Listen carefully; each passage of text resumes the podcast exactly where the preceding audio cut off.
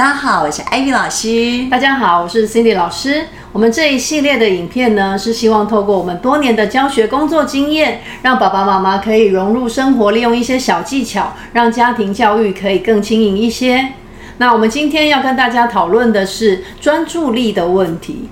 啊，我们以为专注力的问题，经常是诶功课写一写分心，写好久，或者是呢看书看一看，诶就跑去玩了，就分心了，或上课不专心。我们呢常常会以为专注力影响的层面，就是在这些没有学科方面上面。对，但是事实上啊，我们艾比老师有很多的个案经验，发现其实很多的行为问题也跟。注意力有关呐，是，而且那个影响的专注力的问题，影响的层面其实会比我们表面上看到的层次更深。很多时候啊，我们会以为孩子很聪明，他能够做得到的事情，他却做不到。那这时候爸爸妈妈就会很生气，或责怪孩子，你怎么都做不到？那孩子可能也会有情绪，那我们就变成亲子又吵成一团了。对，那又走入那个亲子教育的困局了。我们会觉得你总是老是不听话，是怎么回事呢？对，那其实我们在辅导。孩子的过程中，有时候我们也会进入这样的困局。明明再三叮咛、再三提醒，他最后就是还是做不到。那这时候我们会觉得挫折啊。直到有一次，我辅导到一个孩子，让我印象非常深刻。这个孩子他很有趣、很可爱。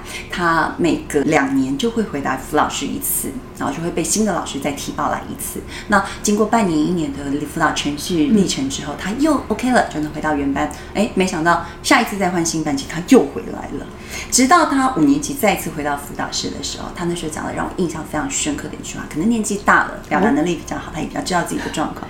他就跟我讲了一句话：很多时候，爸爸妈妈、老师在骂我，同学在怪我的时候，我其实都不知道他们在说什么。那时候听到这句话，突然脑袋中的那个铃声就大响。哎，也许这就是关键问题所在。他不是不愿意，他不是故意摆烂，而是他真的不知道。那为什么他会不知道呢？在跟他深入去做探讨，嗯，有时候才发现，哎，原来这个孩子啊，其实他是有专注力不足的问题。那事后其实也有请爸爸妈妈带着这个孩子去做相关的鉴定跟检测，检定结果果然是这个样子。这个孩子他的专注力不是很足够，但是他又不到我们一般界定的 ADHD 的专注力不集中的症状在。因为这孩子看起来很聪明嘛，很伶俐啊，口齿也讲的话讲得很好，你不会去想到说他其实不是不做。而是他不知道怎么做。我们以为你应该能够做到，可是其实因为他的专注力飘掉了，对，他就不知道，他就会忘。原来如此，是专注力飘掉，而不是不听话。对。如果你发现孩子有很容易跟同学起争执，在玩的时候总是容易跟同学吵架，争执也跟专注力有关，是没有错。那怎么回事？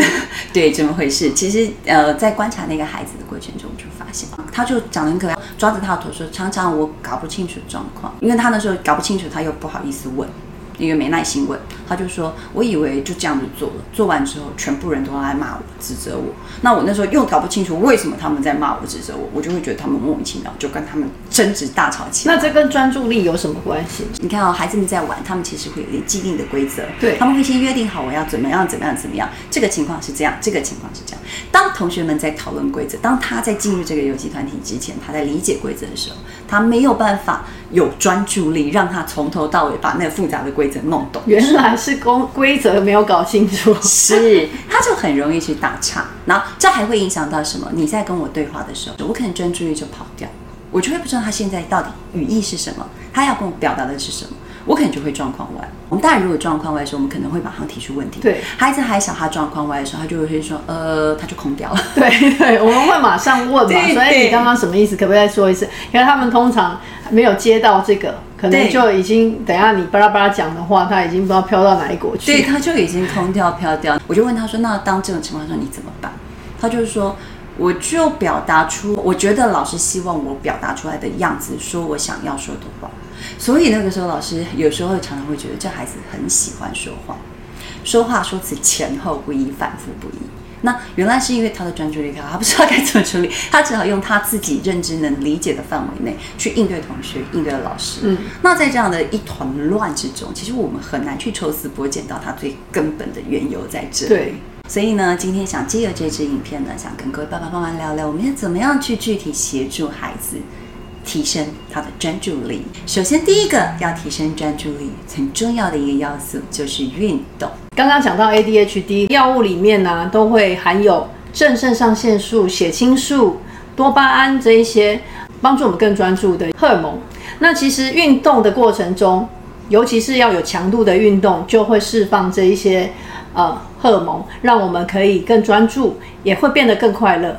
那怎么样叫达到运动的强度呢？就是至少一周三次，那每一次至少三十分钟以上。你说丢丢球算不算？因为如果不够喘、不够激烈的话，那效果是有限的。那如果你是持续慢跑或者是持续骑车三十分钟到一小时，那就会有很好的效果。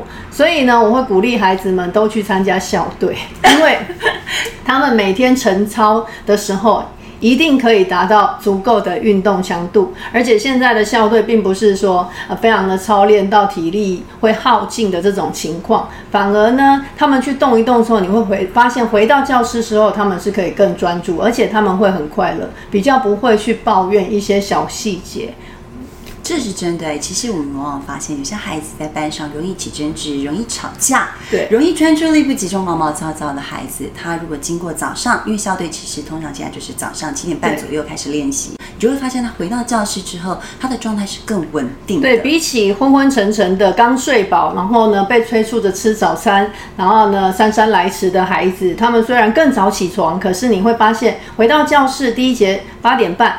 哇，那些有去校队的是充满精神，说老师早，然后呢，他们要开始呃交作业啊，这些步骤都可以更专注的完成。一开始上课，他们也是比较快进入状况。这些孩子呢，你会慢慢的看到他的成绩上面也会有所进步。是，其实那个是都有相关的，所以其实爸爸妈妈可以善用学校的校队的练习，因为或者是社团，现在运动社团也非常多，非常重要。所以维持运动的习惯对孩子来讲，其实他的成长过程中专注力的养成是非常重要的。对，那除了上一次我们所说的静心练习，跟我现在说的，哎，运动的强度、运动量要上来之外呢，金宇老师还有很多的小配包哦。其实我们不见得一定要去特别的机构上特别的课程，我们把练习专注力这件事情落实在生活中，那其实对孩子的专注力影响就会很大。那所以我们讲到的第二个小秘诀，就是我们在呃要帮助孩子做程序化。其实你会发现啊，很多爸爸妈妈下给孩子的指令太复杂太多了。哦，对，有的时候我们回家，我们会说，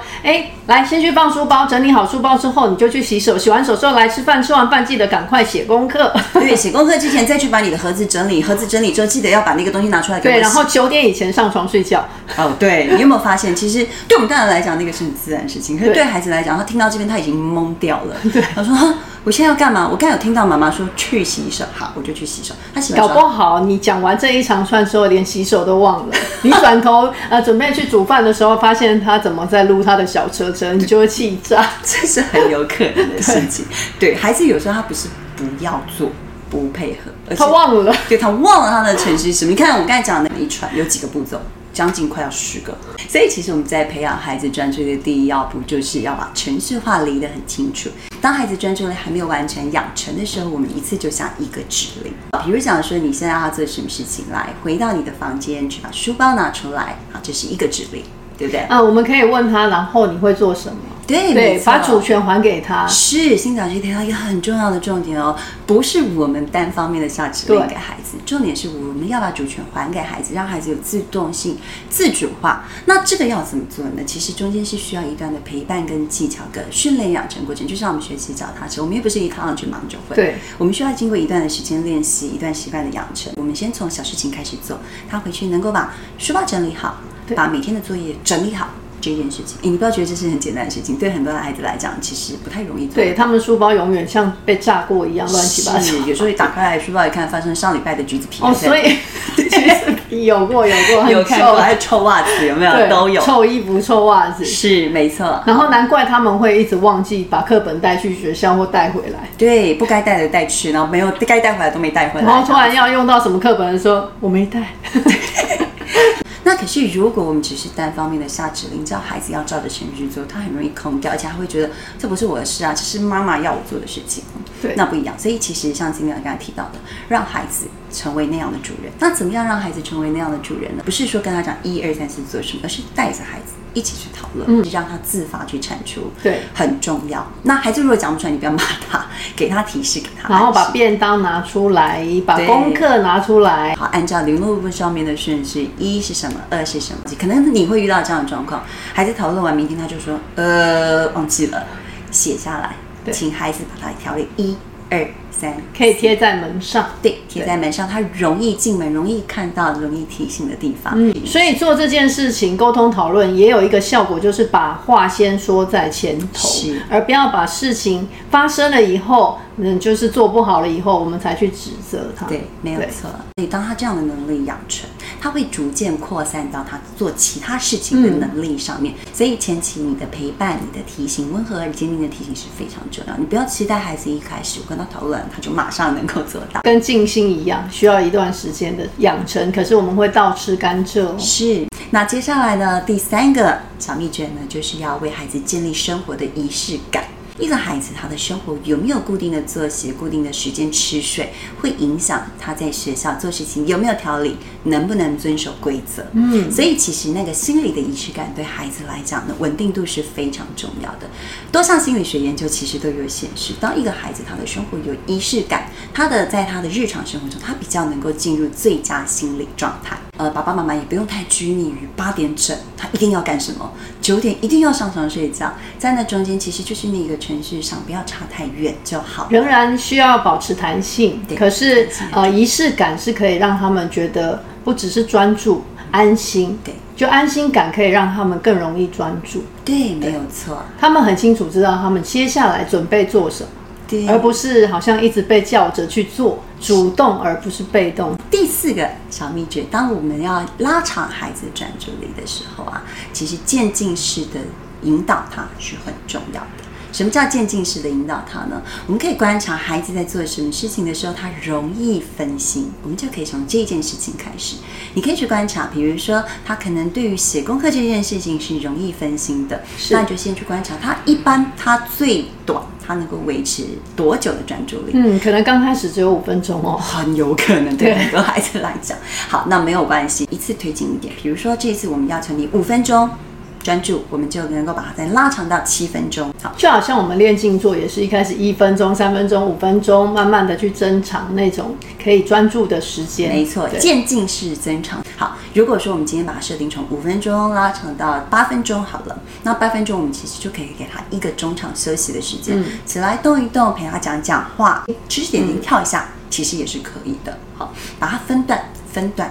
你不要把它拉太长，因为拉太长，孩子会有习得性的挫折感，他就会直接就放弃了。对但是他如果能够从五分钟的专注力达到目标，你跟孩子可以先讲好，就说，哎，今天我希望你能够在这边八分钟很专心，还甚至指的时钟给他讲，长针指导几的时候，好，那这时候他如果能够做到，我们就可以给他正向的鼓励，正向的肯定，也可以善用计时器，是没对，错，那个可以倒数计时会有声音的。是，那我们不急，因为我们把时间放在目标放在长城嘛，八分钟、十分钟、十五分钟、对二十分钟，这个渐进性的养成过程对孩子来讲，绝对会能够扩散到他其他专注的能力上面。那这边要提醒爸爸妈妈，他的专注不是他喜欢玩的东西哦，譬如有孩子喜欢玩车车，他当然可以或是喜欢画画画很久，嗨那种的话，我们就把它把排除对在外的练习。对，那有一点点进步，一分钟、两分钟都是很棒的进步。是没有别忘了鼓励，而且是具体化的鼓励他。可以在感恩时间，我们就跟他说：“哦，今天啊，你可以专注十分钟的写功课。妈妈进去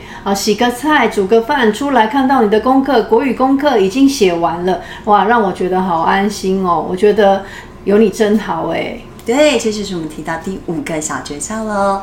我们要给孩子足够的成功经验，而且要聚焦在孩子这样的成功经验。我们把它称之为感恩日记或是成功日记上面。嗯那不要每天就是说你这个没做好，那个没做好，孩子只会觉得说我什么都做不好，我干脆都不要做了。对，逮到一个他做得好的地方，请你记得一定要大大的赞美他，而且这个赞美不要说只有说你好棒，而且是要具体的，你做的好事让我有什么感觉？因为孩子都是很贴心，他其实也很希望做到让爸爸妈妈以他为荣。那他们知道可以让妈妈开心的事，他们也会很愿意去做的。嗯，没有错，聚焦在孩子的正向经验上，孩子就会愿意自发性的表达出更多的正向行为。就算专注在他们不是那么开心的东西，因为有这样的聚焦正向力的东西，是能够支撑他坚持下去的对。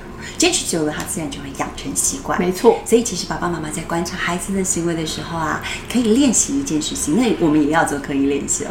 去看孩子今天哪些东西表现的不错，那那个不错，不见得一定要很厉害的不错，小事情，他只要今天跟昨天不一样，能够稍微推进一点点，我们就可以把它提出来聚焦，甚至演一下夸大一点也很好。哇，你昨天五分钟你就跑掉，你今天能够撑到十分钟。坚持写下去，妈妈觉得你有努力，你愿意努力，而且效果很好，很感谢你这么努力，让妈妈今天能够拥有一个很美好的晚上。对，有一天他也会突然跟你说：“妈妈，我今天可以专注十五分钟耶！”耶，太开太开心了。对对不对？其实孩子的那个正向行为就是这样子，一点一滴的渐渐的完成。那最后要提醒爸爸妈妈一件事情啊，其实要孩子专注，环境的稳定度也是很重要的。家里是不是能在孩子专注的时候，给他一个优质的品质与空间？对，而不是他在里面写功课，我们在外面看电视，啊那这个还是会有干扰。边写边听到说啊，球赛进门，那其实他专注力是容易被拉走的。所以维持一个稳定，能够让他专注的优质空间，也是一件很重要的事情。对，好，希望今天我们提供爸爸妈妈的方法，我们选个一两样，开始慢慢的落实于生活中，啊，让家庭的生活可以更和谐，亲子关系更美好。祝福大家，我们下次见喽。拜拜。